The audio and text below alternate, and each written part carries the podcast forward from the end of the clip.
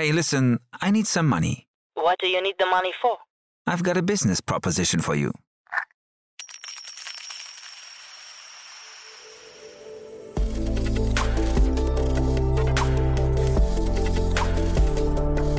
Startup Insider Daily. VC Talk. Die angesagtesten Investoren im Porträt. Herzlich willkommen zu Startup Insider VC Talk. Ihr kennt unser Format. Wir stellen die wichtigsten VCs in Deutschland vor und so auch heute. Ich freue mich über einen ganz besonderen Gast, denn bei uns ist Christian Nagel, Co-Founder und Managing Partner von Early Bird Venture Capital. Ein Unternehmen, das man natürlich in der Startup-Szene bestens kennt, äh, an unglaublich vielen erfolgreichen Unternehmen beteiligt. Und genau über diese Erfolgsformel, über die Mechanismen, über die Systematik, äh, über das Deal Sourcing haben wir gesprochen. Ein sehr, sehr cooles Gespräch, vor allem auch, weil Early Bird bzw. Christian schon sehr, sehr lange am Markt unterwegs sind, unglaublich viel gesehen haben und dementsprechend dementsprechend auch natürlich viele Parallelen ziehen können zwischen der heutigen Zeit und den anderen Finanzkrisen, die wir schon hatten. Also ja, ich fand das ein super cooles Gespräch, geht auch sofort los. Noch kurz der Hinweis auf morgen. Ihr kennt unser Format Startup Insider Media Talk. Da stellen wir die wichtigsten Podcasts in Deutschland vor und dieses Mal zu Gast ist Andreas Weck. Er ist der Podcast-Host vom T3N Podcast. Kennt ihr vielleicht schon? Wenn nicht, unbedingt reinhören, denn es war ein tolles Gespräch. T3N ist ja wirklich ein bemerkenswertes Unternehmen aus Hannover. 80 Leute arbeiten dort. Das Ganze gebootstrapped von drei sehr sympathischen Gründern. Ja, mittlerweile verkauft an die Heise Gruppe. Aber nichtsdestotrotz, der Podcast ist unverändert geblieben. Ich glaube, der Rest auch. Und ja, darüber haben wir gesprochen. Das kommt morgen und am Sonntag dann Startup Insider Read Only mit meiner lieben Kollegin Annalena Kümpel. Sie begrüßt ja jedes Mal Autorinnen und Autoren, die Bücher geschrieben haben, die sich an Startups richten oder Bücher, die von Unternehmerinnen und Unternehmern geschrieben wurden.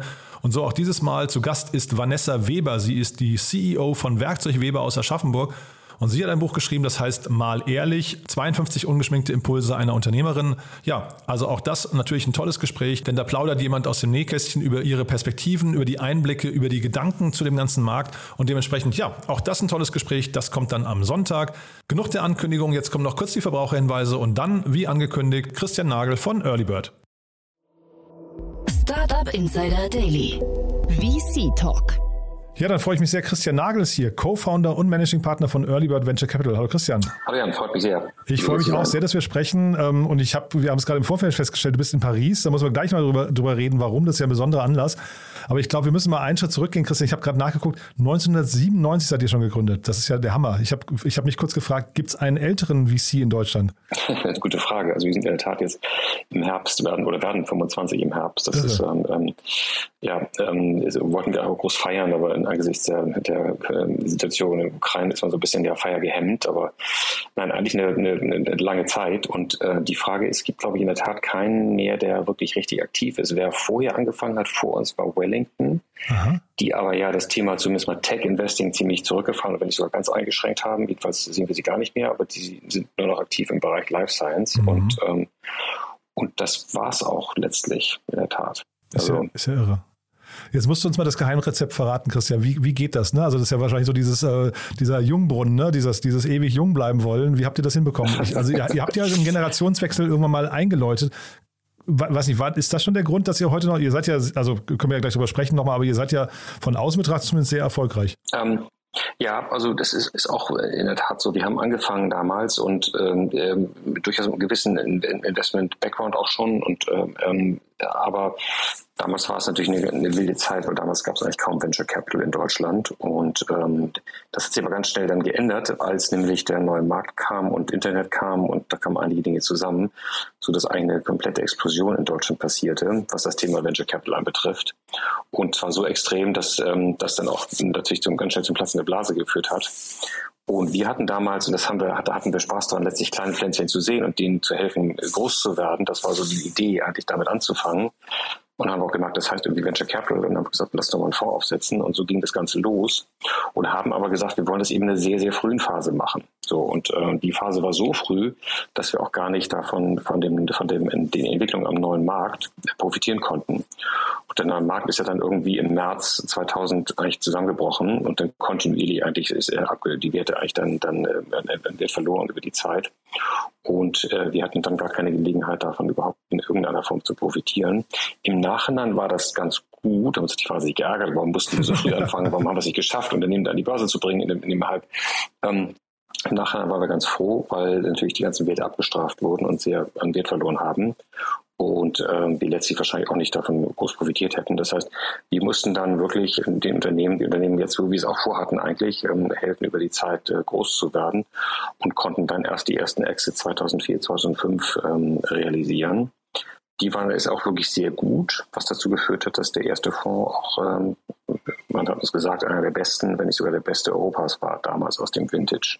Ah, echt, ja? Ähm, mit einem Faktor von 4,5 ähm, sozusagen auf das eingesetzte Kapital. Das war ja, sehr gut und ähm, ähm so auf der Basis konnten wir dann auch die Nachfolgegeneration raisen und, äh, und äh, ja, und dann äh, haben, haben, wir hatten aber auch schwere Zeiten. Also wir hatten auch schwere Zeiten in 2000, weil wir mich da einen zweiten Fonds auch geraced hatten, den allerdings zu 50 Prozent in den USA investiert haben und diese gesamten 50 Prozent auf Null abschreiben konnten. Also komplett alles verloren haben, was wir in den USA investiert haben. Ist ja hatten. Und das hat natürlich auch nicht gerade geholfen, ähm, Vertrauen aufzubauen zu Investoren. Das hängt uns teilweise noch nach. Also es gibt nach wie vor ähm, Family Offices auch und äh, institutionelle Investoren aus der Fondsgeneration, die wir damals nicht allein selbst vertrieben haben, sondern wir hatten dann, hatten dann größere, ich sag mal, Family Offices, die es gepoolt haben. Wir hatten auch eine Bank, die es gepoolt hat damals. Ähm, und da sind natürlich viele, viele, ich sag mal, kleinere Investoren dann auch davon betroffen gewesen oder drin gewesen. Und ähm, Deswegen haben wir eine ganze Anzahl an Investoren, die uns da nicht sehr wohlgesonnen sind aus dem 2000er Jahrgang. Ähm, äh, was uns ehrlich gesagt auch lange nachgehangen hat. Also das war immer ein Thema, traf immer wieder jemand, der gesagt, oh Gott, oh Gott, da habe ich so viel Geld verloren damals bei Early Bird. Ähm, so viel war es dann gar nicht, was man verloren hatte, weil wir haben dann, ich glaube, 0,8 und sowas zurückgeführt vom Fonds, ähm, äh, was natürlich schlecht ist, aber wir haben nicht alles verloren. Mhm. Ähm, in den USA, wie gesagt, die Hälfte, in dem europäischen Teil nicht. Aber das hat uns dann schon auch irgendwie natürlich lange wehgetan und war auch unglücklich letztlich insgesamt. Und das lag eben nicht nur an dem Jahrgang, ähm, sondern das lag natürlich auch an hausgemachten Fehlern. Einmal das zu schnell in die USA expandiert, da haben wir dann sehr daraus gelernt, ähm, aber auch an den Fehlern überinvestiert. Und also da haben wir eine ganze Menge Fehler gemacht äh, in, in, den nächsten Generationen. Und sind dann, äh, haben dann zumindest, glauben wir, auch durch, aus den Fehlern gelernt. Ähm, viele Dinge angepasst, Prozesse angepasst, ähm, also Investmentprozesse wirklich optimiert, ähm, das über Benchmarking eingeführt, dass wir also nicht mehr Einzelinvestmententscheidungen treffen, sondern jede Investmententscheidung auch immer benchmarken, ganz streng. Ähm, also viele, viele Dinge gemacht und sind dann über die Zeit in der Tat immer besser geworden, sodass ähm, unsere jetzigen Fonds eigentlich sogar noch besser dastehen als der damals ähm, ja, sehr, sehr gute erste Fonds. Ich höre bei dir eine totale Demut raus, Christian. Ne? Das klingt so, als, also, als nimmst du diese ersten Jahre wirklich noch, als, als hättest du die wirklich so verinnerlicht und äh, weil, also du, du sagst gerade, also 97 gestartet, 2,4, 2,5 die ersten Exits, das ist ja schon eine lange Zeit, ne? Wenn dazwischen auch noch solche, solche krassen, äh, weiß nicht, äh, Kurskorrekturen da extern passiert sind, da, da muss man sich auch ein dickes, dickes Fell antrainieren, ne? Ja, ja, also das war auch Unternehmertum per Excellence. Also es waren auch Zeiten, wo wir letztlich ähm, uns keine, keine Gelder mehr gezahlt haben, wo die Management-Fee wir genutzt haben, um Portfoliounternehmen zu unterstützen, aber sozusagen das Geld nicht für uns genommen, in die Managementgesellschaft, sondern gesagt, nee, wir investieren das, das Geld lieber in, den, in die besten Unternehmen, die wir im Portfolio haben, die jetzt mal gerade Geld brauchen, weil die Zeit nicht so einfach war. Also das ist dann schon, ähm, ja, das war dann schon sehr unternehmerisch alles in der Zeit. Und das ist wahrscheinlich eine gute Brücke dann so auch zu den Startups, ne? Weil ich meine, ich, ich kann mir schon vorstellen, dass Startups ja gerne irgendwie mit unternehmerischen Typen irgendwie auch zu tun haben. Also auch bei, bei VCs sieht man ja relativ häufig, dass auch, ähm, was ich, ähm, erfolgreiche Founder dann in, ins VC-Lager, Investorenlager wechseln. Ähm, ich glaube, das sind ja genau solche Erfahrungen, die man dann weitergeben kann. Und dann auf der anderen Seite schafft es wahrscheinlich auch auf, auf der Investorenseite großes Verständnis dann für die, für die Situation von Gründern, ne? Genau, ja genau. Das ist, ist durchaus so. Also das ist ja auch ähm, heute so, dass wir ein unternehmerischen Background, der hilft einfach ähm, sehr halt die Probleme, die man hat, als Unternehmer zu verstehen und, und ähm, Support zu geben bei, bei Themen, die wir gesehen haben, die wir erlebt haben, auch aus dem Portfolio, natürlich auch aus der, aus der Zeit vorher, ähm, um diese Fehler eben nicht zu wiederholen und, und einfach ähm, effizienter halt ähm, die Unternehmen aufzubauen. Mhm. Jetzt hast du gerade gesagt, die USA-Expansion war zu früh. Das war eines der hausgemachten, der hausgemachten Fehler. Wann ist denn ein VC reif, in die USA zu gehen? Das, also, das ist die Frage, was man, wo man gut ist und was man machen sollte. Ich würde es wahrscheinlich heute nicht mehr tun. Ähm, mhm. Also wir jetzt macht für uns macht es nicht jetzt so viel Sinn, weil wir ganz gut etabliert sind in Europa. Wir denken eher darüber nach, letztlich uns zu verstärken in anderen europäischen Ländern. Paris ähm, ist ein Thema, was wir jetzt sehr konkret angegangen sind mit einem neuen Büro in Paris und einem Team vor Ort. Ähm, Wir diskutieren gerade London. Ähm, wir diskutieren aber auch letztlich ähm, mehr Präsenz in anderen Märkten in Europa, die spannend sind, weil es da einfach großes Potenzial gibt. Und wir sehen eben, äh, so wie es in den USA ja auch passiert ist, dass in den USA gab es eigentlich, als wir angefangen haben, da gab es eigentlich nur die nur Silicon Valley und Boston. In Boston war Health Tech und Silicon Valley war Tech. Mhm. Das war die simple Verteilung. Man heute guckt, die USA-Landschaft, es gibt natürlich immer noch beides, aber es gibt New York, es gibt Miami, es gibt Austin, es gibt viele, viele Hubs, die sich entwickelt haben. Und das ähnliche sehen wir in Europa auch. Ähm, und da möchten wir gerne präsenter sein, was wir in der Vergangenheit nicht waren. Und ich glaube, da ist einfach genug zu tun. Da sind wir auch näher. Ähm, da sind wir besser aufgestellt. Ähm, während hingegen in den USA ist natürlich per se der Wettbewerb viel größer. Und ähm, wo wir eben sehen, dass wir hier einfach eine bessere Position haben, dann macht es eigentlich für uns keinen Sinn, in die USA zu gehen. Mhm. Jetzt kann man das nicht so pauschalisieren. Es gibt auch kein Erfolgsrezept oder ich sage mal keine Blueprint. So muss man es machen. Es gibt ja andere, die auch sehr erfolgreich sind, global zu investieren. Point 9 sozusagen, die machen das ja schon lange, um global zu investieren. Auch im relativ kleinen Team, sehr erfolgreich. Also es gibt ja verschiedenste Ansätze, glaube ich, wie man das machen kann, indem man sich zum Beispiel eben wie Point 9 sehr spezialisiert hat und im SaaS-Thema sehr groß, sehr groß geworden ist, auch international bekannt geworden ist. Ich glaube, da gibt es verschiedene Ansätze. Es gibt auch kein richtig oder falsch oder keinen, keinen Ansatz, wie man das machen müsste. Man gibt nur ein paar, glaube ich, Dinge, die man berücksichtigen sollte, wenn man in die USA geht. Das sagen wir auch unseren Gründern, wenn ihr in die USA geht, dann müsst ihr da auch wirklich, ähm, da muss eigentlich das Hauptgründungsteam rübergehen. Das mhm. ist immer so die Grundformel, die wir sagen. Also das muss mhm. sehr, sehr viel Zeit verbringen. Die Idee zu glauben, ich äh, stelle jemanden ein, der managt in den USA, das funktioniert nicht. Das haben wir in vielen Fällen gesehen, das geht, geht einfach nicht. Also man muss dann schon wirklich ähm, rübergehen. Man muss auch ein Produkt haben, was passt. Macht keinen Sinn, ein Produkt zu haben, was in Europa läuft, aber dann in den USA halt vielleicht nicht, nicht, nicht richtig läuft. Also da gibt es schon ein paar Dinge, die man, die man richtig machen sollte, ähm, weil es natürlich ein super spannender Markt ist. Und wir, die meisten Portfoliounternehmen, wenn es jetzt nicht regulierte Themen sind, so wie Fintech oder Insurtech, wo es dann schwieriger ist, halt äh, in diese anderen ähm, regulierten Umfelder zu gehen, ähm, bei SaaS-Themen und so weiter, da, da, da, wollen wir ganz schnell in die USA, wollen auch sehr schnell letztlich mit ähm, US-VCs äh, syndizieren und, und, und, und um deren Support auch zu bekommen für den Eintritt in den US-Markt. Also das ist dann schon ein sehr, sehr wichtiges Thema letztlich, wo wir den Unternehmern auch, glaube ich, gut helfen können, diese Fehler, die wir gemacht haben oder gesehen haben jetzt im Laufe der 25 Jahre, ähm, um die eben zu vermeiden. Mhm. Jetzt hast du gerade so im Nebensatz gesagt, ihr seid, ihr habt das Paris eröffnet. Ich meine, das ist ja echt auch ein toller Meilenstein. Ne? Ich weiß ja, oder seid ihr, seid ihr so erfolgsverwöhnt schon, dass das irgendwie so, so quasi einfach so nebenbei mitläuft? Weil ich finde, das ist ja schon ein, krasser Schritt, wenn du sagst, danach kommt vielleicht London und vielleicht auch noch andere Märkte. Äh, das, das klingt schon so, als seid ihr dabei euch ziemlich, ähm, wir hatten ja neulich mal über einen Fonds von euch, den müssen wir gleich im Detail noch mal ein bisschen besprochen, diesen UniX-Fonds äh, gesprochen.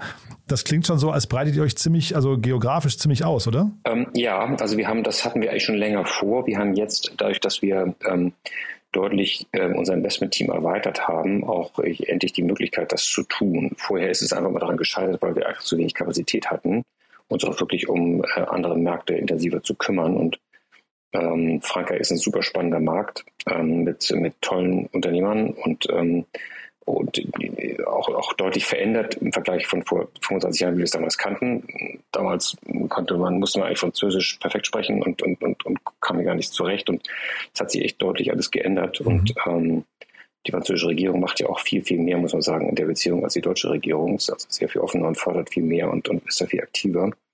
Das hat zu einem sehr, sehr interessanten Ökosystem in Frankreich geführt, was man, was man am besten ist, nach wie vor unsere Meinung bearbeiten kann, wenn man echt wirklich vor Ort ist. Mhm. Und ähm, das haben wir eben jetzt, ähm, haben wir jetzt gemacht und haben jetzt ein ähm, offiziell auch sozusagen ein Büro in, in Paris. Hm. Nee, finde ich, finde ich wirklich sehr cool. Ich habe euch aber generell äh, eigentlich eher so ein bisschen in Osteuropa wahrgenommen, ne, in der Vergangenheit und auch in Türkei ist ja, glaube ich, ein Schwerpunktmarkt von euch. Ähm, ist da, also dieses Wettrennen zwischen den Ökosystemen, also vielleicht können wir erstmal kurz über Deutschland, äh, Frankreich und, und äh, UK sprechen. Ist das ein Rennen? Ist das ein Kopf-an-Kopf-Rennen oder wie seht ihr das? Ähm, also wir haben ja nach wie vor die Situation in Europa, dass wir eigentlich ähm, zu wenig Venture Capital haben. Das, ähm, das hat sich äh, komischerweise dieser Faktor zwischen USA und, ähm, und Europa hat sich über die ganzen Jahre, die wir im Markt sind, äh, kaum verändert. Mhm. Ähm, äh, die, das rechnet pro, pro, also pro GDP, also VC-Spend pro GDP, hat sich, der, hat sich der, der Unterschiedsfaktor zu den USA kaum verändert. Ach ja. Und ähm, das heißt, man, man, es gibt hier einfach noch wahrscheinlich viel, viel mehr Möglichkeiten, auch Geld zu investieren.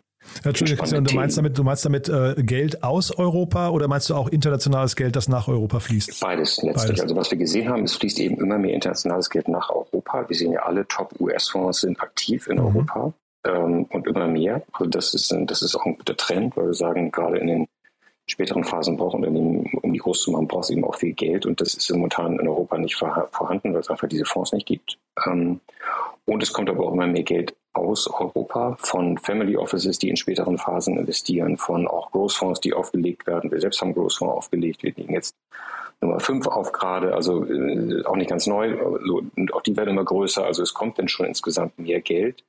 Aber auch in den USA wird es mehr Geld. Also von daher wird dieser, dieser Gap, der wird, wird, wird nur ganz langsam kleiner.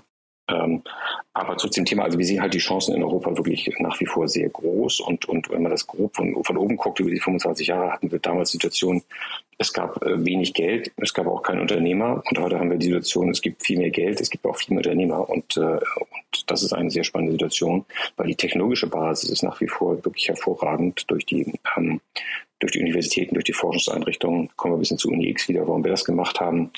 Wir hatten damals schon die Idee, dass wir eigentlich letztlich ähm, Ausgründungen aus Universitäten unterstützen sollten, weil ist gute Technologie. Damals war das Problem, dass die Technologie gut war, nur die Unternehmer fehlten.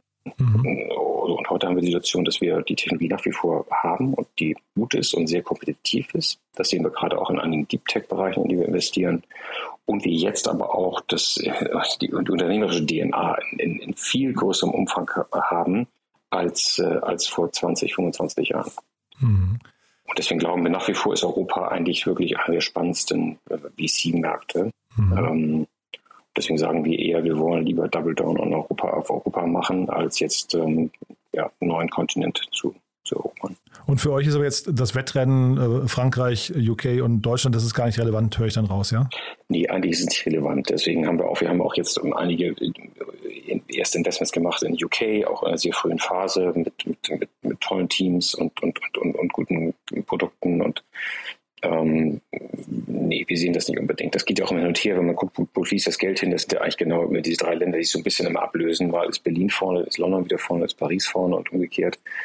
Ähm, das ist also ein bisschen ähm, vermeintlicher Wettlauf, wobei eigentlich, ich glaube, wenn man in die Branche reinguckt und wenn man mit VC-Kollegen spricht und auch mit Unternehmern spricht, da, da sieht hier keiner irgendwie einen Wettlauf. Also ich habe jetzt nicht, ähm, ich bin jetzt nicht stolz, dass Berlin mal vorne ist oder, oder so. Und das ist auch, höre ich auch aus London, ja. Das ist so ein bisschen, ähm, alle gucken da und dahin. So, das ist so ein bisschen eigentlich die besten Konstellationen hinbekommen. Und mhm. bei uns ist ja, VC ist natürlich ist ein Wettbewerb um auch die besten Deals in gewisser Weise da. Auf der anderen Seite syndiziert man auch, weil wenn man, wenn man vielleicht jetzt in der einen Runde nicht zusammenkommt, dann kommt man vielleicht bei der nächsten Runde zusammen. Deswegen ist das eben schon auch so ein, so ein gemeinsames ähm, Thema viel mehr als jetzt harte Competition. Ich habe jetzt den einen rausgedrängt da und so weiter. Das, ähm, man versucht das schon irgendwo dann eine Lösung zu finden das muss natürlich bei allen passen. Manchmal passt es ja nicht, man möchte der Unternehmer eher lieber mit denen zusammenarbeiten, weil da irgendwie eine längere Beziehung war. So dann sagen wir, okay, ist es eben so. Dafür haben wir mit anderen wieder eine Beziehung, die länger ist und deswegen kommen wieder mal zum Zug. Aber in der nächsten Runde kann es schon wieder anders sein, dass mhm. wir dann wieder mit denen, die ursprünglich mal diskutiert hatten, zusammen investieren. Also mhm. Das passiert ja eigentlich ähm, häufig, gerade weil auch die ganzen äh, deutschen VCs alle auch Growth Vehicle haben. Das heißt, die können auch in späteren Phasen investieren, genauso wie wir eben auch in späteren Phasen investieren können. Das heißt, man muss sich nicht unbedingt die Köpfe einhauen jetzt irgendwie in der frühen Phase, sondern man kann dann auch gucken, dass man in der späteren Phase wieder zusammenarbeitet. Und sagt trotzdem vielleicht noch ein bisschen was über eure Osteuropa-Aktivitäten, weil das macht euch ja, glaube ich, schon besonders. Da wart ihr zumindest relativ früh aktiv, ne? Genau, da waren wir relativ früh aktiv mit einem dedizierten Team, muss man sagen, was wir letztlich mit Unternehmern, die wir kennengelernt haben bei einem unserer Investment, was wir gemacht haben. Das war Peak Games damals, das haben wir, da haben wir investiert und mhm. haben äh, durch das Investment in Peak Games ähm, einige Unternehmer kennengelernt, die als Angel-Investoren in Peak Games investiert hatten. Und deren Idee war letztlich auch auf die VC-Seite zu wechseln verstärkt. Und so wir, haben wir gesagt, dann lass uns das zusammen machen und so kam es dazu, dass wir dann einen dedizierten ähm, Osteuropa-Fonds aufgelegt hatten, mit auch, ich sag mal, Investoren, also Limited Partnern, die da auch großes Interesse da hatten. Zum Teil auch ähm, äh, letztlich äh, Government gebackt, also IAF mit einem Sondertopf für Osteuropa, ähm, äh, European äh, Investment Bank war dabei, auch sozusagen mit einem Topf für Osteuropa, sodass ähm, wir da eben einen dedizierten Pool auch für Investments in Europa äh, dann aufgesetzt haben. Und ähm, der war auch extrem erfolgreich. UiPath ist das bekannteste wahrscheinlich, was da, mhm. was da in, in, als Investment ähm, sehr erfolgreich geexit wurde. Letztes Jahr mit einem IPO in den USA. Mhm. Ähm, und anderen tollen Investments. Also das, ähm, das hat sich da als, als, ähm, ja, als sehr, sehr gute ähm, sehr, sehr guter Move ähm, ähm, aufgezeigt, da letztlich mit den Kollegen da zusammenzuarbeiten und, und, und den Fonds aufzusetzen. Waren das jetzt schon die beiden erfolgreichsten? Ich weiß gar nicht, ob sowas veröffentlicht wird, Christian, äh, im Detail, musst du mir sagen, wenn, wenn nicht, aber äh, waren das schon die beiden erfolgreichsten Exits? Das ist eigentlich UiPath, hast du gerade genannt, und davor hast du Peak Games, was ja, glaube ich, phänomenal war von den Multiples, ne? Ja, also äh, beide waren sehr gut. Wie gesagt, Peak Games war ein Investment aus dem Westeuropa-Fonds. Das haben wir zwar gemacht in, in der Türkei. Das war aber so, das war sozusagen das Kennenlernen-Investment, wenn man so will. Okay. Ähm, danach haben wir dann den Osteuropa-Fonds aufgelegt und da war in der Tat äh, Peak der Haupt, äh, Haupttreiber der Performance von dem, von dem Fonds. Also wurde mal genannt, ich weiß nicht, ob die Zahl äh, offiziell bestätigt wurde, aber 1,8 Milliarden hat äh, Sünger dafür bezahlt, ne? Genau. Ja. Also Wahnsinn. Und ich, äh, also auf Crunchbase war zu lesen, es sind, glaube ich, irgendwie 20 Millionen nur reingeflossen ins Unternehmen. Das heißt, das, das muss sich irgendwie für alle Beteiligten gelohnt haben. Ja, ja, das hat sich, hat sich gelohnt. Aber ich meine, so ist Venture. Wenn, wenn du ja. Fonds siehst, die gut performen, dann liegt das meistens auf einer, auf einer kleinen Anzahl, einstelligen Anzahl an, an, an gut performenden Assets. Mhm. Und ähm, wenn jetzt so ein, was bei UI passt, ist sicherlich relativ einmalig dabei ist, dann wird irgendwie, kann die Fonds-Performance auch zweistellig werden, was dann schon wirklich ähm, sehr, sehr außergewöhnlich ist. Wahnsinn, ja. Und sind das dann, also äh, nochmal zur Frage zurück, sind das die beiden erfolgreichsten, die man jetzt auch so, wenn man bei euch so eine Folie machen würde mit hier, das sind die Investments, warum auch dann vielleicht Investoren heute nicht mehr so trau traurig sind wie die Investoren von, von, aus dem Jahr 2000. Ähm, sind das die beiden oder kommen da noch andere drauf, die man ähnlich äh, in, in einer ähnlichen Kategorie nennen müsste? Ja, also jetzt sind die noch, wenn du fragst nach realisierten Investment, dann muss man ein bisschen weiter zurückgehen. Dann, da gab es ähm, Interhyp, was der Investmentfaktor 55 war und es gab ähm, Tipp 24, wo der auch nicht so weit davon weg war. Ähm, das war ganz früh, ne? glaube ich, in, in der ersten genau, Generation. Ja, genau. Das genau. waren so die ersten also sehr erfolgreichen. Jetzt kommen wir dann schon wieder an die anderen, die jetzt geexitet sind. Das sind die, wenn wir Investments äh, gucken, die noch nicht geexitet sind im Portfolio, da haben wir welche, die können das auch noch schlagen sogar. Da gibt es einige, die auch ähm, wirklich sehr, sehr gut unterwegs sind und, und diese Multiples auch noch schlagen können. Das, ja. Jetzt muss ich aber fragen, Christian, wie findet man solche Unternehmen? Ähm, ja, das ist, wir haben, wir haben letztlich, wir sind eigentlich haben wir zwei Dinge. Wir sind einmal hypothesengetrieben, weil wir sagen, wo sind eigentlich die spannenden, wo finden wir eigentlich spannende Themen? Jetzt wissen wir auch nicht genau, was sich an technologischen Themen, wir werden ja mal gefragt, was what's next big thing? Das mhm. wissen wir denn auch letztlich ehrlich gesagt nicht. Was okay. wir nur machen, wir, wir, wir sprechen, wir haben Hypothesen über Veränderungen die ist gar nicht so sophistiziert. Ja, dass die Digitalisierung in vielen Bereichen äh, passiert, das wissen wir alle. Und wir gucken natürlich dann tiefer und wo genau und was welche Implikationen hat das. Und dann sind wir thesengetrieben unterwegs und gucken da halt in gewisse Bereiche rein. Und und wir letztlich lassen uns ja inspirieren auch von den Unternehmern, die wir kennenlernen, die uns Dinge erzählen, die sie entwickelt haben und oder Technologien, die sie plötzlich ähm, ja, äh, entwickelt haben und, und jetzt auch marktreif haben. Und das führt letztlich dazu, dass wir sagen, okay, das ist spannend. Und dann versuchen wir das eigentlich, wenn wir irgendwas entdeckt haben, das genau zu verstehen. Alle zu kennenzulernen, die in dem Bereich unterwegs sind. Auch links und rechts zu gucken, wer da noch unterwegs ist in diesen Bereichen. Und daraus versuchen wir dann halt ähm, die besten Opportunitäten rauszupicken. Und ähm, da sind dann eben gute dabei. Das, da kriegen wir inzwischen hin, auch relativ systematisch hin. Wir haben in jedem Fonds eigentlich ähm, inzwischen zwei, drei Unicorns. Ähm, teilweise sogar noch mehr. Aha.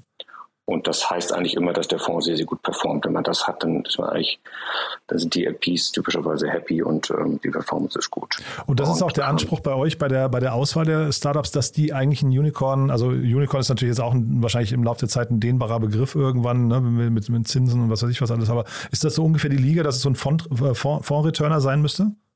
Ja, genau. Das ist eigentlich so ein bisschen, ist ein bisschen abgegriffen natürlich auch. Und also die, die Short, die Kurzformel ist das eigentlich letztlich, dass wenn man das hat, dann ist man eigentlich so, stimmt nicht ganz, muss man sagen. Jetzt bei uns muss man vielleicht noch ergänzen, wir wollen auch gern immer einen signifikanten Anteil daran haben. Also mhm. wir sind nicht jetzt unbedingt Labelsammler. Also wir sind nicht diejenigen, die einfach nur die Labels sammeln, um dabei sein gewesen zu sein mhm. in, in Nachhinein. So, wir wollen dann auch irgendwie ähm, einen Impact haben, wir wollen auch mithelfen, das halt eben auch Board Seat, das halt eben auch einen, einen signifikanten Anteil, ne, der irgendwie im Einstieg irgendwie 15 Prozent ist und plus minus und im Exit irgendwie, ich sag mal, irgendwie zwischen 5 und 10 vielleicht. So, das ist mhm. eigentlich so das, was. Aber ähm, so dass man auch, wenn es denn eben zu diesem Unicorn-Fall kommt, dass man dann eben auch ähm, genau diesen Fund Return hat, Fall dann auch wirklich hat. Mhm. Und wenn du jetzt gerade sagst, ihr wollt dann auch Impact haben und Einfluss und, und mithelfen, wie sieht diese Zusammenarbeit mit Startups aus? Also vielleicht mit, kannst du mal ein, zwei Beispielen oder vielleicht auch generalistisch ähm, äh, erläutern, was, was könnt ihr beitragen? Vielleicht kannst du damit auch mal ein bisschen verbinden, wie ist eure Teamstruktur eigentlich auf? Wie seid ihr da aufgebaut? Also grundsätzlich ist es eigentlich so, dass wir jedes Investment mit, mit einem Team von zwei, zwei, eventuell teilweise zu dritt betreuen. Ähm, also mit einer gewissen Seniorität, also Partner oder Principal plus ein Associate und Analyst. Das ist so das Team, was eben ein Unternehmen betreut.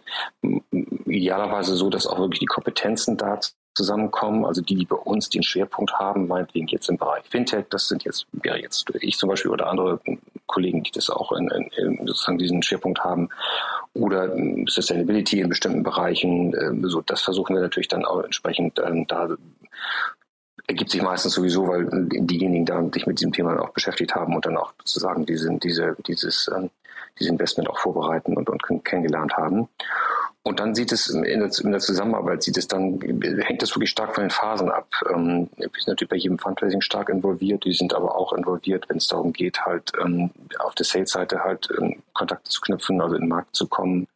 Ähm, wenn es darum geht, HR zu unterstützen, das ist, glaube ich, ein ganz wesentlicher Punkt ähm, wo wir auch investiert haben. Wir haben eben jetzt auch bei uns ein, ein HR-Team aufgebaut, was mhm. nicht jetzt für uns so unbedingt ähm, unterstützt, natürlich auch, aber was ganz stark auf der Portfolio-Seite unterstützt. Ähm, weil wir haben festgestellt, dass eigentlich das Hauptthema bei, äh, und zwar in jeder Phase, das ist in der Seed-Phase bis hin zur, ich sag mal, kurz vor Börsengang-Phase, ähm, das Hauptthema immer HR ist. Mhm. Und es muss auch immer wieder angepasst werden. Also jetzt zum Beispiel, und, und da versuchen wir, haben wir Hilfe zur Selbsthilfe zu machen. Wir helfen also eher eine HR-Abteilung aufzubauen. Wir helfen, den richtigen Zeitpunkt zu identifizieren, wann man eben HR aufbauen muss. Und HR ist ja wieder anders mit, mit 20 Leuten als mit 50 oder mit 100 mhm. oder mit 500. Mhm. Jedes Mal muss man da wieder gucken, passt das eigentlich noch? Haben wir das richtige Setup dafür? Haben wir das richtige Team? Haben wir die richtigen Personen letztlich an den Stellen? Ähm, weil das ist key. Und ähm, das Wachstum, wenn es das Wachstum dann, ich sag mal, wenn es in die falsche Richtung läuft, dann ist es meistens HR-Team. Ähm, wenn Wachstum nicht so schnell vorangeht, dann ist es auch ja, ganz häufig HR-Themen. Und deswegen haben wir da auch ähm, ja, ein Team aufgebaut, was eben das, unser Portfoliounternehmen unterstützen. Und Plus, wir haben zum Beispiel, hm? Ähm, es gibt ja jedes Unternehmen hat ja arbeitet mit Headhunters zusammen. Da die Frage ist, da helfen wir natürlich, können wir auch helfen, letztlich die richtigen auszuwählen für die jeweiligen Funktionen. Und da gibt es auch alle möglichen. Es gibt auch keinen, der jetzt der Beste ist, der man sagt, das ist der Beste, den musst du nehmen, sondern meistens gibt es einen, der besonders gut darin ist, in einen CTO zu finden. So, dann gibt anderen, der ist besonders gut im CIO zu finden. Aber auch das ist nicht statisch und das verändert sich auch, verändert sich meistens auch mit den Personen, also mit den Partnern auf der anderen Seite, die das äh, betreuen. So darüber einen Überblick zu bekommen und da um die Portfolio zu helfen, hat enormen Value.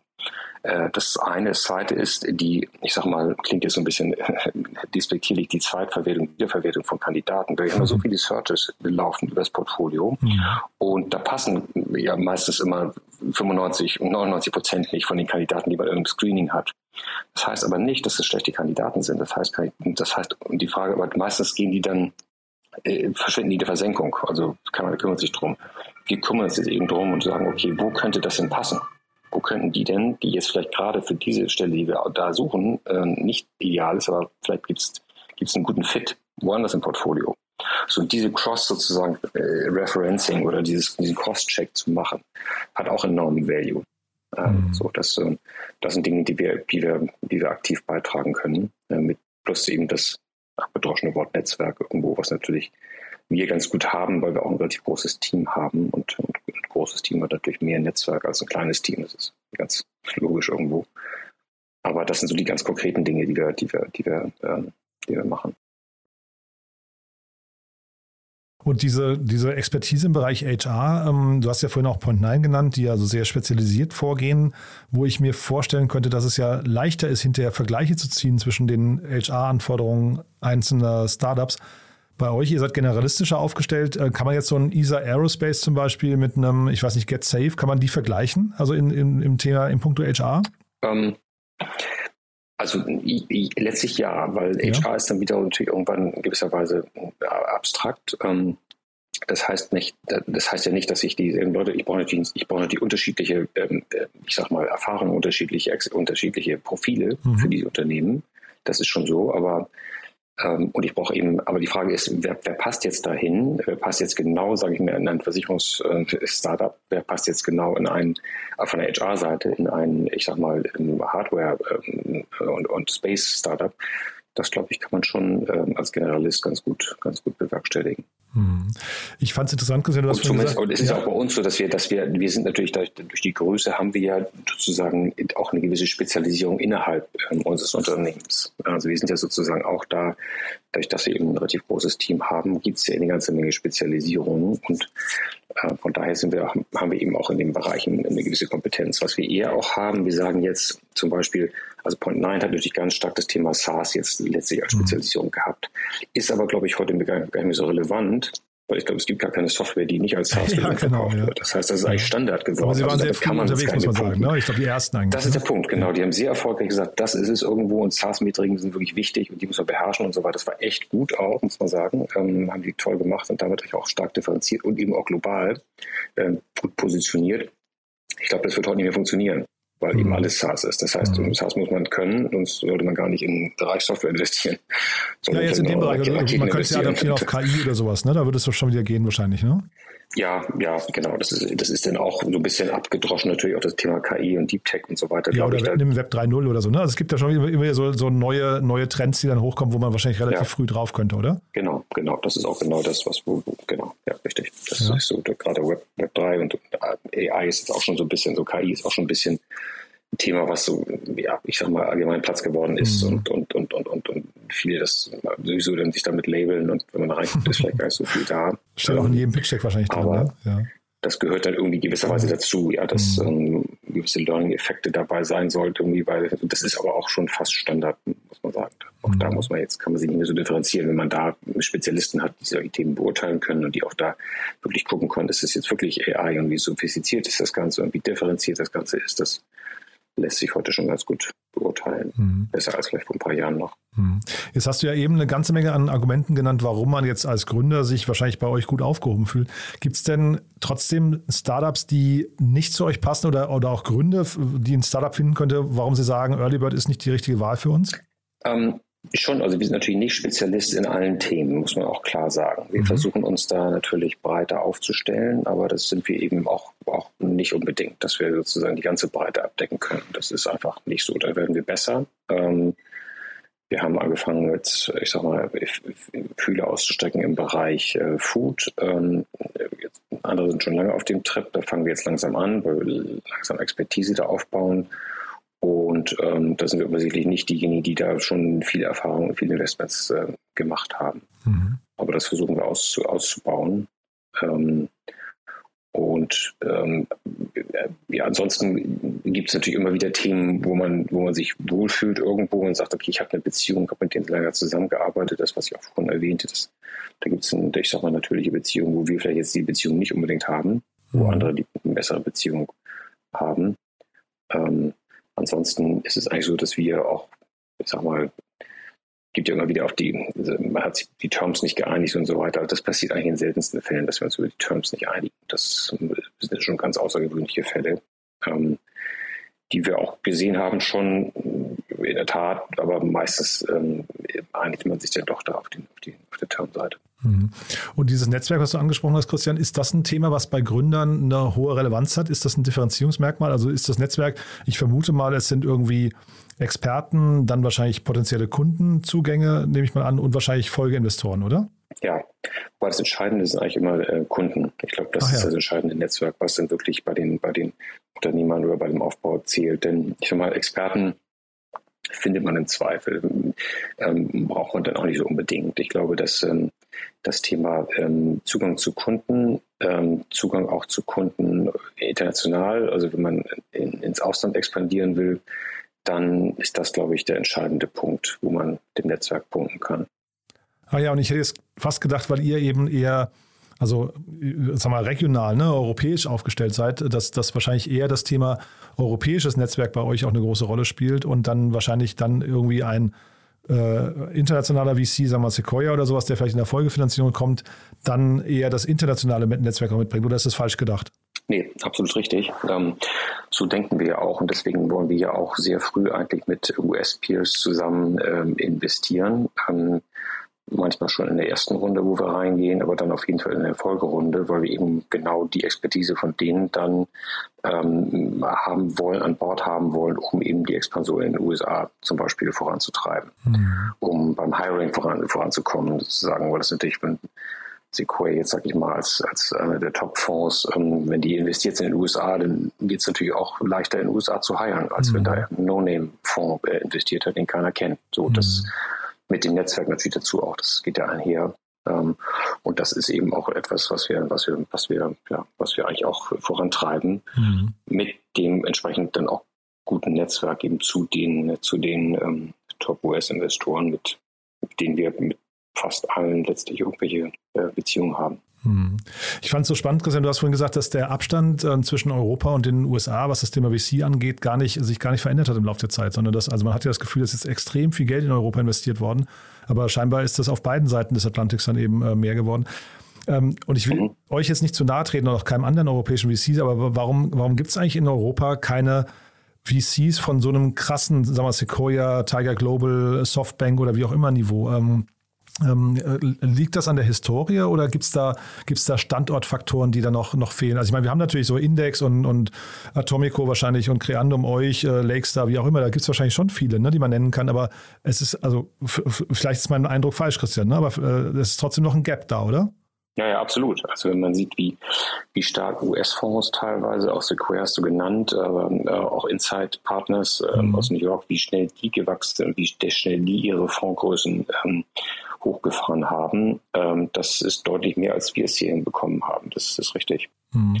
Jetzt die Frage, woran liegt das? Ich glaube, das liegt zum Teil natürlich an dem, äh, an dem Ökosystem, was einfach viel, viel älter ist, also viel, viel reifer. Mhm. Ähm, wenn man zurückblendet ähm, und man guckt in den Anfangsphasen der, der, der, des, des Venture Capitals in den USA, da waren die Fonds auch klein. Da haben die auch jahrelang gebraucht, um Folgefonds zu raisen. Also da gibt es schon einige Parallelen.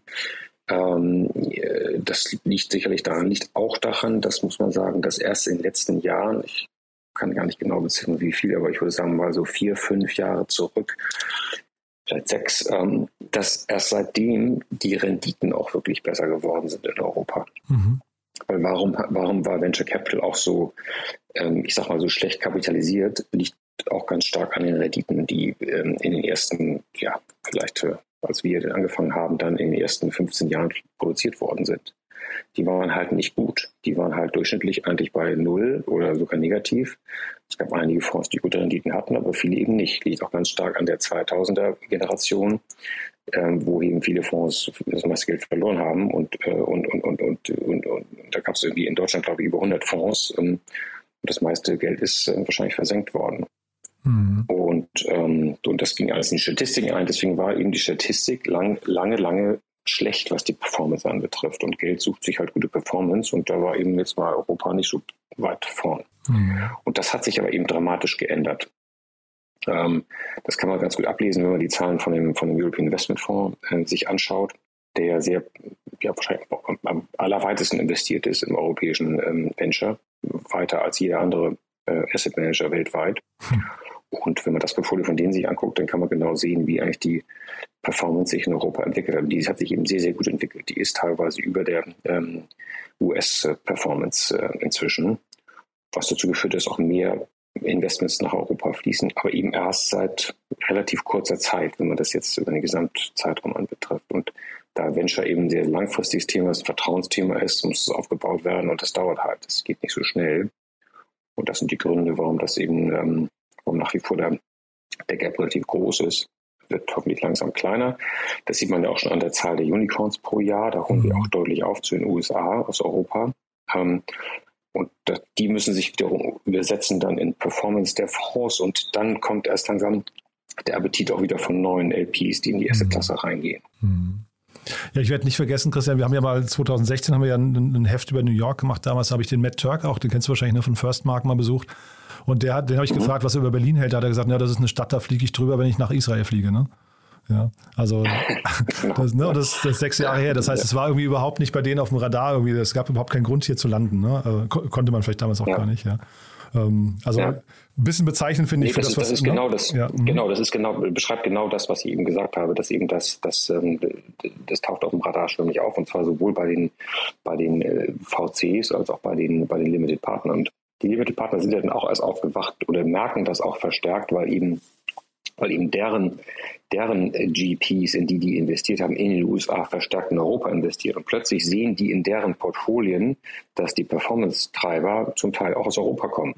Mhm. Und darauf sind die dann auch, werden wir auch immer wieder darauf angesprochen. Also gesagt, deswegen haben wir plötzlich Interesse an Europa, weil wir merken, dass in unserem Portfolio sind gleich in Europa investiert, direkt, indirekt eben über deren Investments bei, in den US-Fonds, die wiederum in Europa investiert haben. Mhm so ist das Interesse auch gestiegen. Und so ähm, sprechen wir auch zunehmend letztlich mit, mit, ähm, äh, mit Investoren aus den USA, die eben Interesse haben und, und sich mehr engagieren wollen in Europa. Hm. Ich wollte mal kurz auf das Thema Märkte und auch vor allem auf das Thema Finanzierungshöhen und Bewertung noch mal kurz zu sprechen kommen, Christian. Du hast ja vorhin gesagt, es ist unglaublich viel Geld äh, geflossen in den letzten Jahren. Die, die Summen werden immer größer. Und ich frage mich eigentlich, warum? Also warum ist das denn eigentlich so? Weil äh, letztendlich ist ja die Technik, also die technische Infrastruktur ist ja deutlich günstiger geworden. Man kriegt ja also mittlerweile ähm, kriegt man viele Sachen ja out of the box, äh, No-Code, Low-Code-Lösungen, wie auch immer. Also man kann ja sehr weit kommen mit wenig Geld ähm, äh, und ja, ich weiß nicht, ist es, ist es hinterher das, ähm, sind es die, die Personalkosten, die das Ganze aber nur so hochtreiben oder warum braucht man plötzlich solche Riesenrunden, die da zum Teil passieren? Um, ähm, das hängt natürlich ein bisschen davon ab, was es jetzt genau ist. Um, aber ähm, jetzt gerade auch wenn man, wenn man äh, die, diese Produkte halt in Europa weit oder, oder noch global international vertreiben will, dann muss man halt äh, Strukturen aufbauen. Und das kostet halt, kostet halt ähm, entsprechend Geld. Ähm, also das ist für dich auch nachvollziehbar, dass da so viel Geld fließt, ja? ja? Ja, schon. Das ist auch jetzt nicht, das ist in den USA ja immer so gewesen. In den USA hatte immer schon, wenn man die Verteilung anguckt, dann war es immer so, dass ähm, ein Großteil des Venture Capitals eigentlich in den späteren Phasen investiert wurde. Und bei uns war es eigentlich immer anders, dass ein Großteil des Geld in frühen Phasen investiert wurde mhm. und das Anschlusskapital fehlte. Mhm. Ähm, was dazu geführt hat, dass in den USA eben Unternehmen sehr, sehr groß geworden sind, weil die halt immer in späteren Phasen auch sehr, sehr viel Geld bekommen haben. Ähm, und das fehlte. Das wird viel besser bei uns, ähm, aber ähm, es braucht es letztlich auch, um Unternehmen entsprechend äh, weit zu treiben. Ähm, weil die Zeiten auch ähm, zum IPO deutlich länger geworden sind. Das ähm, ist auch ein Trend, den wir, den wir sehen. Mhm. Also bei weitem nicht mehr so, dass man eben halbreife Themen äh, an die Börse bringen kann und die Finanzierung dann zum großen Teil über die Börse darstellen kann. Das geht eben, geht eben nicht mehr. Mhm. Also die Unternehmen müssen eben schon eine gewisse Reife haben und ein gewisses Vertrauen genießen, gewissen Brand aufgebaut haben und so weiter, um letztlich an der Börse akzeptiert zu werden. Also auch das führt dazu, dass letztlich auf der privaten Seite einfach mehr Geld ähm, auch notwendig ist. Hm. Jetzt hast du ja vorhin schon gesagt, du kennst das Thema neuer Markt ja noch von, von damals. Ähm, die Zeiten heute, gibt es da für dich Parallelen oder würdest du sagen, die, die, kann man einfach gar nicht vergleichen? Wir haben jetzt einfach äh, momentan vielleicht so eine, was, eine, eine, eine Konsolidierung der Märkte oder vielleicht einfach ein Rückbesinnen nach diesem Corona-Hype ähm, und aber eigentlich ist alles gesund. Äh, kann, kannst du die beiden Zeiten vergleichen? Ja, ich glaube, die ganzen Zyklen sind doch schon mal sehr, sehr anders. Das, ähm, das merken wir. Ähm, ich glaube, wenn man die 2000er nimmt, da war halt, da waren halt, ähm, na, da, das meiste, was an die Börse gegangen ist, war auch wirklich, wirklich, äh, auf Deutsch gesagt, Schrott. Das heißt, das war nicht irgendwie, waren keine nachhaltigen Geschäftsmodelle. Ähm, und da haben wir, glaube ich, eine ganz andere Situation heute. Ähm, jetzt haben wir heute die Situation, dass die Tech-Werte sehr, sehr hoch waren viele sagen übertrieben hoch. Im letzten Sommer oder Herbst ähm, weiß man immer jetzt hinterher, was übertrieben war, nicht, aber zumindest waren die sehr, sehr hoch, waren mhm. auf, den, auf den Peaks. Ähm, die sind jetzt deutlich runtergegangen. Jetzt fragt man sich natürlich, fragen wir uns auch, ist das jetzt, haben wir, das, haben wir das, die Boden, Bodenbildung schon gesehen oder gehen mhm. sie noch weiter runter? Mhm. Ähm, das muss man sehen, aber diese Schwankungen haben wir. Und ähm, aber die meisten von denen folgen doch diesen Trends, die wir sehen. Also das Thema eben Digitalisierung, das Thema Health und so weiter. Da gibt es viele Trends, die auch sich ähm, weiter in, in, die, in die richtige Richtung entwickeln, also, mhm. also weiter wachsen ganz stark und weiter auch Innovationen erfordern. Und ähm, deswegen glauben wir, haben wir eine ganz andere Situation als, als damals. Ähm, äh, aber man kann es nie so genau vergleichen. Corona wenn man sich mal zurückbesinnt, vor zwei Jahren, da haben wir auch gedacht, irgendwie die Welt geht unter und man mhm. weiß gar nicht, wie es weitergeht. Und im Endeffekt gab es dann nach dem Sommer ein, ein, da ging das los mit der Rallye. Mhm. Ähm, also das ähm, hat auch keiner erwartet damals. Jetzt ist es schwer vorherzusehen, mit den neuen Dingen, die dazugekommen sind, Krieg, Inflation so viele Dinge, aber ähm, die Grundtrends bleiben trotzdem. Also da sehe ich jetzt gerade, äh, einige werden verstärkt. Bei Corona haben wir gesehen, die stark, stärker, sehr Verstärkung des Digitalisierungstrends, das echt einen Schub genommen hat. Da gab es einige, die wahnsinnig profitiert haben davon, die Zooms und die Netflix und so weiter. Ähm, das wird jetzt korrigiert in gewisser Weise. Es wird auf Normalniveau zurückgehen. Dann jetzt haben wir das Thema ähm, wahrscheinlich nächste Push ist wahrscheinlich Richtung Sustainability, das was jetzt nochmal einen großen Push bekommen wird. Ähm, also das wird dann auch wieder viele Chancen bieten und, und, mhm. und, und viele werden davon profitieren, von diesen, mhm. diesen Entwicklungen. Aber die Grundtrends, die unterliegenden Grundtrends, die bleiben eigentlich, die sind sehr, sehr intakt. Und das war eben 2000, jetzt mit 2000 Vergleich ganz anders. Ja. ja, ich hätte jetzt gedacht, dass in der heutigen Zeit einfach die Erwartung an die Geschwindigkeit, an die, an die äh, also Erfolgsgeschwindigkeit, dass die einfach zum Teil überzogen waren. Ne? Dass, dass Corona einfach so Erwartungen geweckt hat, dass bestimmte Sachen wie Zoom oder sowas einfach eine Marktdurchdringung bekommen, die, die ähm, äh, mal Vielfaches schneller und, und was nicht erfolgreicher sein könnte, als es dann tatsächlich war. Ne? Und dass jetzt deswegen so eine Korrektur einsetzt. Und du hast ja bei euch gesagt, also du hast gerade gesagt, die Ten Trends, die guckt ihr euch an und die bleiben zum Teil und ihr guckt auf nachhaltige Geschäftsmodelle. Damit hat man ja eigentlich schon, wenn man den Faktor Zeit mal außen vor lässt, eigentlich schon relativ viel gut gemacht, ne? Ja, absolut. Also wir haben natürlich das Thema auch, dass diese, die entwickeln müssen, die Unternehmen, und dass die auch die Finanzierung bekommen müssen und dass natürlich in Zeiten wie jetzt die Finanzierung durchaus nicht einfach sind ähm, und sich auch hier unter Spreu vom Weizen trennt. Also die Unternehmen, die sich eben jetzt extrem gut entwickeln, ähm, also wirklich sehr, sehr hohe Wachstumsraten haben pro Jahr, Faktor 3, 4, 5 pro Jahr, die sind auch nach wie vor sehr einfach zu finanzieren. Die anderen, die noch ein bisschen brauchen vielleicht, die tun sich durchaus schwieriger. Mhm. Also die, wo man es noch nicht so klar erkennen kann, dass das ein Gewinner wird, die haben es schwerer, was eigentlich ein Pattern ist, was wir in jeder, jeder von den, von den Krisen oder jeder von den, von den Zyklen, ähm, die wir durchgelebt haben, eigentlich gesehen haben. Und merkst du bei und? Da müssen wir dann auch entscheiden, ja. was machen wir, was machen wir, wie gehen wir damit um, schaffen wir es, einige haben vielleicht genügend Finanzierung noch mhm. bis ins nächste Jahr hinein, andere müssen wir sehen, wie, wir, wie kriegen wir es hin und, und, und da wird dann teilweise, gibt es ja mehrere Möglichkeiten, die Runden kleiner zu machen, die Werte anzupassen, selbst mehr zu investieren. Also das ist so die Dinge, die, die auch, glaube ich, jeder VC letztlich momentan diskutiert mit den Unternehmern zusammen und, und, und muss sich dann da gewisserweise anpassen dann an die, an die Bedingungen. Ja, das eine sind ja die Bestandsinvestments, die man schon hat, aber ich hätte jetzt, wollte ich auch gerade fragen, ob man, ob ihr bei euch schon irgendwie einen Unterschied merkt in den letzten Monaten bei äh, sagen wir, neuen Gründern, die jetzt zur Tür reinkommen und sagen, sie möchten, also die pitchen und sagen, sie möchten finanziert werden. Ähm, achtet ihr da noch mehr auf, äh, weiß nicht, positiven Cashflow, ähm, Erreichen der Gewinnschwelle und so weiter? Ist das, ist das relevanter geworden? Ähm, nee, eigentlich in der Beziehung gar nicht. Was wir sehen, ist doch, dass einige die haben wir dann gar nicht weiter diskutiert, weil die teilweise dann wirklich mit sehr, sehr überzogenen Bewertungsforderungen oder Ideen kamen, ähm, mhm. wo wir gesagt haben, das ist jetzt echt übertrieben und, und lass uns mal treffen, wenn ihr, wenn ihr weiter seid oder mal gucken. Ähm, so, und da sehen wir jetzt schon doch durchaus mehr Realismus einkehren. Also Runden, die wirklich sehr, sehr groß waren, die werden jetzt einfach doch, ähm, ich sag mal, doch so ähm, kleiner geschnitten, dass es irgendwie auch passt zu der Phase. Mhm. Und dann wiederum auch mehr zu uns passt. Ähm, also da haben wir schon gewisse Dinge einfach sehr früh gesagt, nee, passt irgendwie nicht. Ähm, und da sehen wir jetzt einen gewissen, ja, also Realismus einkehren aufgrund der Situation, weil die mhm. einfach dann doch nicht letztlich so einfach äh, finanziert finanzierbar sind, wie, wie es vielleicht noch vom, vom halben, dreiviertel Jahr gewesen wäre. Und da gibt es aber auch keine Modelle, die ihr jetzt abgeschrieben habt. Also es könnte sich jetzt nach, vielleicht können wir noch mal kurz darüber sprechen, Christian, wer sich bei euch jetzt melden darf, wer, wer gut zu euch passt. Du hast vorhin schon Web 3.0, habe ich so an deiner Reaktion gemerkt, könnte so ein Thema sein, was ihr euch gerade anguckt, wo vielleicht, das ist ja wahrscheinlich noch ein bisschen eine größere Wette, ne, was, was daraus wird, aber ähm, klang so, als guckt ihr es euch an. Gibt es andere Themen, wo ihr gerade irgendwie reingeht und vielleicht damit verbunden, gibt es andere Themen, die ihr vielleicht auch schon ad acta gelegt habt? Um ähm, also an sich sind wir, wir sind, wir sind wirklich sehr an, an, an der technologischen Differenzierung interessiert, an wirklichen technologischen Differenzierung, die echt einen Step Change bedeutet. Das ist nach wie vor, wenn man so will, das, was wir, was wir spannend finden. Mhm. Ähm, wenige diejenigen, die jetzt auf Geschäftsinnovationen gucken, zum Teil auch, ähm, aber wir wollen eigentlich am liebsten letztlich eine wirklich eine starke technologische Differenzierung haben. Wir sehen auch zunehmend, ähm, was wir früher ausgeschlossen haben, dass wir in Hardware-Themen investieren. Das war eigentlich ja. früher totales No-Go. Ähm, ähm, wir haben ja Beispiele ESA Aerospace, ähm, ähm, Marvel Fusion und, und, und Electron. Ähm, also wir haben einige Investments gemacht, auch wirklich, wo es, wo es um Hardware geht, wo Hardware eine große Rolle spielt. Äh, Software auch natürlich, aber Hardware zumindest mal sehr stark involviert ist und die auch finanziert werden muss.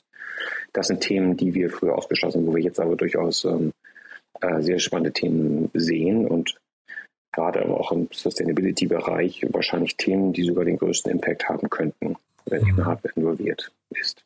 Also das sind Themen, die wir uns, wo wir zunehmend spannende Dinge sehen, wo wir auch mehr, mehr sehen werden. Mhm.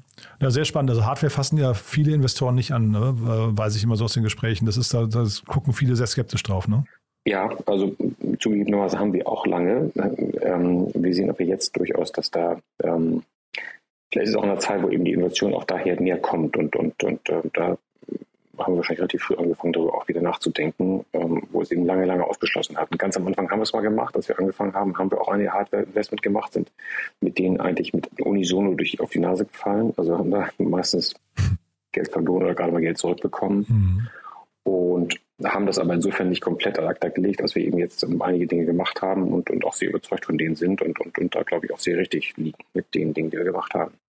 Ich glaube, aus dem Thema. Aber das sehen wir weiter. Wir sehen, dass, wir weiter, dass es weitergeht. Also wir sehen da durchaus eben etwas, was, was wir weiter auch verfolgen wollen. Aha. Nee, weil du es gerade ansprichst, ich glaube, aus dem, aus, dem, äh, aus dem Punkt, wo Investoren Geld verloren haben, da können wir wahrscheinlich nochmal eine eigene Podcast-Reihe draus machen. Das ist, glaube ich, auch ein super spannendes Segment, über das man eigentlich fast zu wenig redet. Ne? Ich weiß nicht, ob das unter Investoren ja. gerne besprochen wird, aber es gibt ja einmal dieses Thema Antiportfolio, was ja viele irgendwie, also es gibt ein paar, die, ne, ich glaube, Bessemer oder so ist es, glaube ich, die das so äh, publik gemacht haben und dann gibt es ein paar, die dem Beispiel folgen, aber viele behalten es ja auch für sich, weil sie sich dann irgendwie, was nicht, ähm, unwohl damit fühlen. Ne? Und dann aber das Thema, wo hat man Fehler gemacht und wirklich auch, vielleicht, wo sind auch Firmen gegen die Wand gefahren und so, ist ja auch super spannend eigentlich als, als Thema, ne? Ja, absolut. Also das, äh, ja, ich glaube, Antiportfolio ist auch, ja, das, nee, ist ein spannendes Thema. Ähm, ähm, ähm, warum jetzt, warum es sozusagen nicht geklappt hat und, und was man auch verpasst hat und was man falsch eingeschätzt hat. Und ähm, ähm, aber ähm, da kann man sich dann auch lange drüber ärgern. Wie, man, man neigt irgendwann dazu, wir sagen, wir gehen immer dazu über, dass man sagt, man muss sich gar nicht so über das Antiportfolio ärgern, man muss sich eher über das eigene Portfolio freuen, wenn es gut läuft.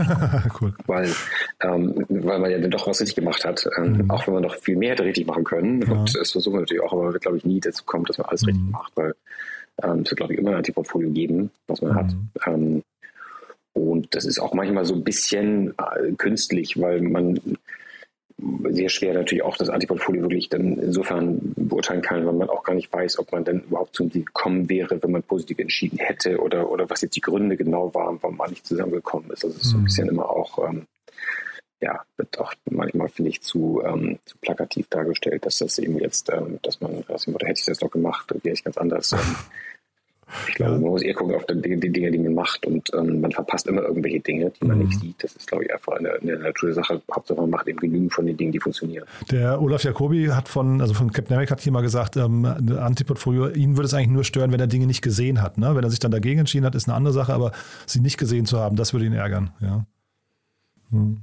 Ja, das stimmt. Da haben wir aber auch, ähm, da haben wir auch ähm, investiert. Wir haben ja jetzt ähm, auch eine Software entwickelt, die uns hilft, letztlich Dinge zu entdecken, auch früh zu entdecken.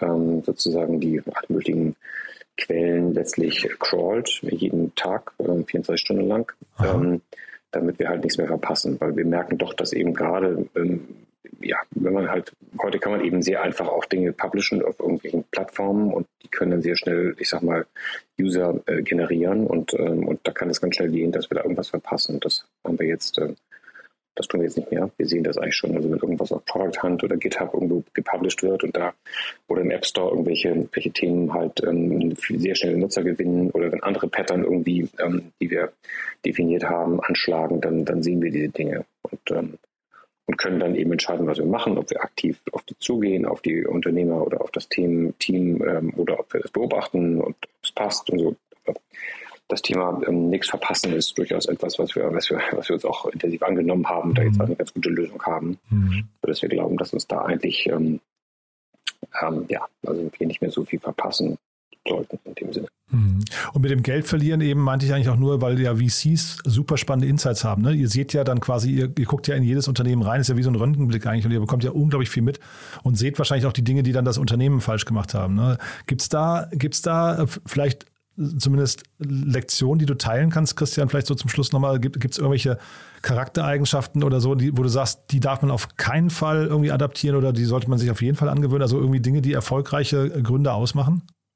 Ja, ich glaube, was wir immer gut finden, ist, wenn da wenn wirklich eine hohe Transparenz da ist, eine hohe ähm, wo ich sag mal, ähm, Response auch. Also wir merken das ja schon. Wir versuchen ja schon, äh, also aus der Zusammenarbeit in der frühen Phase, wenn man sich kennenlernt und dann die ersten Meetings hat und Dinge austauscht und vielleicht vor Ort ein Meeting macht und so weiter, kann man schon sehr viel rauslesen, ähm, äh, wie das Ganze funktioniert. Und da kann man schon sehr viel letztlich, ähm, kriegen wir ein ganz gutes Gefühl eigentlich, ob das, ähm, ob das auch weiter so funktionieren kann weil ähm, typischerweise ist ja so, dass in der Phase man sich eigentlich auch viel Mühe gibt, miteinander klarzukommen und, und Dinge gut zu machen, also sehr responsive zu sein und, und, und, und äh, die, die, die Requests möglichst gut zu beantworten, umfangreich und so weiter, nichts zu verstecken und nicht, dass wir immer die Diligence irgendwas entdecken und dann feststellen und Fragen stellen und so weiter. Und da kann man schon ganz gut absehen, ob wie, wie gut man zusammenarbeiten kann. Also ich glaube, das ähm, kann man jedem sagen, dass man da eben, glaube ich, sich sehr gut ähm, ja, ich Verhalten klingt das so ein bisschen so maßregelnd, aber im Sinne von ähm, einfach ähm, darauf achten, dass man da eben auch gut vorbereitet ist. Das ist auch eine, häufig eine Vorbereitungsgeschichte, dass man sich eben gut vorbereitet, was, was die was die Daten betrifft, die man hat, die man, die man sozusagen teilen muss oder möchte und, und, und, und dass man da einfach ähm, gut aufgestellt ist, in der, in der, auch in der frühen Phase schon. Ja, das ist auch sozusagen, dass ähm, wenn ich halt mit Consumern äh, zu tun habe, dann also irgendwie B2C-Bereich bin, dass ich da wirklich alle KPIs auch wirklich sauber tracke und und dieses Tracking immer einbaue, dass ich die ganzen Daten wirklich generiere, die ich brauche, die mein Geschäft beschreiben. Also da kann man, kann man sich wirklich, ähm, sollte man sich wirklich intensiv mit beschäftigen, wenn man dann Finanzierungsrunden äh, angeht. Und das geht eigentlich konstant durch. Das ist in jeder Finanzierungsrunde wieder das, das, das, dasselbe. Mhm wird natürlich immer sophistizierter, je weiter ich komme. Also je weiter ich sozusagen ähm, Richtung ähm, nächste Runde oder B-Runde, C-Runde, also je, je ähm, weiter ich in der Maturität wachse, desto sophistizierter wird das natürlich auch. Klingt, klingt so dramatisch, aber das ist gar nicht so dramatisch, weil ich dann auch ein größeres Team habe. Ich habe dann auch Spezialisten, die mir helfen, entsprechend die Dinge aufzubereiten und so. Und ähm, das ist, glaube ich, ein sehr wichtiges Thema, wenn man jetzt mit Investoren spricht oder wenn man da Anpassung sucht. Super. Also Christian, das war ein sehr, sehr spannendes Gespräch, finde ich. Man merkt halt, du bringst jetzt irgendwie 25 Jahre Erfahrung hier mit. Ne? Äh, wirklich sehr, sehr cool. Vielleicht zum Schluss noch die Frage, wie man sich bei euch melden darf, wenn man jetzt als Gründer oder Gründerin das Gefühl hat, äh, dass man bei euch richtig aufgehoben sein könnte. Ähm, äh, Gibt es der Weg über die Webseite, über Intros, über, über, ähm, über LinkedIn? Wie, wie geht man am besten vor? Also theoretisch geht das natürlich, da besser ist, wenn man irgendwie einen Kontakt hat, wenn man irgendjemanden von uns kennenlernt in irgendeiner Form und irgendwo mal dann Kontakt gesucht hat, einen direkten Kontakt irgendwie, ähm, das ist eigentlich immer am besten. Ähm, mhm. Oder irgendwo eine Empfehlung bekommt, ähm, so, das ist eigentlich immer der beste, beste Weg. Ansonsten aber natürlich über die Website immer. Aber am besten, wenn man irgendwo einen Anknüpfungspunkt findet. Und da gibt es viele. Da gibt es also viele, die irgendwie auch, wir publishen auch eine ganze Menge, auch, auch, auch inhaltliche Themen und so weiter. Da kann man sehr gut auch die Diskussion beginnen, wenn man sich halt irgendwo da äh, mit Themen auseinandersetzt und da anknüpft knüpft irgendwo. Das geht, glaube ich, das ist mhm. der beste, beste Weg. Besser als wirklich einfach über die Website zu, mhm. zu schicken. Technisch geht das, aber ähm, der bessere Weg ist eigentlich irgendwo inhaltlich anzuknüpfen. Mhm. bei Themen, die wir gemacht haben oder die wir gepublished haben. Ich glaube, da gibt es genügend ähm, so breit inzwischen, dass es darüber Anknüpfungspunkte gäbe. Cool, Christian. Du, dann bleibt mir nur die Frage, haben wir was Wichtiges vergessen aus deiner Sicht? Ich meine, wir haben jetzt wahrscheinlich nicht alles äh, gestreift ähm, oder gestreift haben wir es wahrscheinlich, aber wir haben es jetzt nicht vertieft an mancher Stelle, aber ich glaube, wir haben einen guten Rundumschlag äh, geschafft, ne? Ja, denke ich auch. Jetzt sind wir gar nicht gesprochen über die Zeiten momentan, die so richtig, richtig sind und was wir da erwarten von. Also bisher haben wir das in der Tat getan, aber die Zeiten sind natürlich auch speziell jetzt wieder mal wirklich und ähm, können uns auch nur wünschen, dass das so ein bisschen äh, mehr Klarheit äh, sehen irgendwo und dass äh, die kritischen Themen dann doch irgendwie verschwinden und dass nicht noch ein neuer schwarzer Schwan kommt, glaube ich. Das würde sicherlich alles nochmal neu durcheinander wirbeln, aber dann, dann müssen wir nochmal neu sprechen. Aber du hast ja gerade im Antiportfolio bei euch sehr schön gesagt, lieber über das freuen, was da ist. Also ich glaube, so, also Angst, Angst ist ja kein guter, kein, kein guter Ratgeber eigentlich, ne? Nee, also ich glaube, Angst besteht in unserem Business nicht, ähm, weder auf der VC-Seite noch auf der Unternehmerseite. Ich glaube, ja. das ist der falsche der Ratgeber. Cool. Aber wir können ja dazu nochmal ein Follow-up machen irgendwann, Christian. Ähm, hoffen wir jetzt einfach mal, dass die nächsten Zeiten, äh, die nächsten Phasen jetzt nicht zu turbulent werden. Aber ja, wir bleiben Optimisten. Genau, das cool. machen wir. Schön, dass du da warst, Christian. Hat mir wirklich großen Spaß gemacht. Dann viel Spaß nach Paris. Äh, genießt die Zeit dort und dann, ja, bis in, bis in Kürze hoffentlich. Ne? Ja, vielen Dank, Jan. Und ähm, genau, bis bald. Startup Insider Daily der tägliche Nachrichtenpodcast der deutschen Startup-Szene. Das war Christian Nagel, der Co-Founder und Managing Partner von Early Bird Venture Capital. Damit sind wir durch für heute, aber nicht vergessen, morgen geht's weiter und auch am Sonntag, ich habe es ja schon gesagt, morgen der Media Talk mit Andreas Weck vom T3N Podcast und am Sonntag dann Annalena Kümpel im Rahmen der Reihe Startup Insider Read Only. Dann zu Gast Vanessa Weber, CEO von Werkzeugweber aus Aschaffenburg und ihr Buch Mal ehrlich, 42 ungeschminkte Impulse einer Unternehmerin. Also freut euch auf ein tolles Wochenende, jetzt erstmal einen schönen Wochenausklang und dann ja, hoffentlich bis morgen. Alles Gute. Ciao, ciao.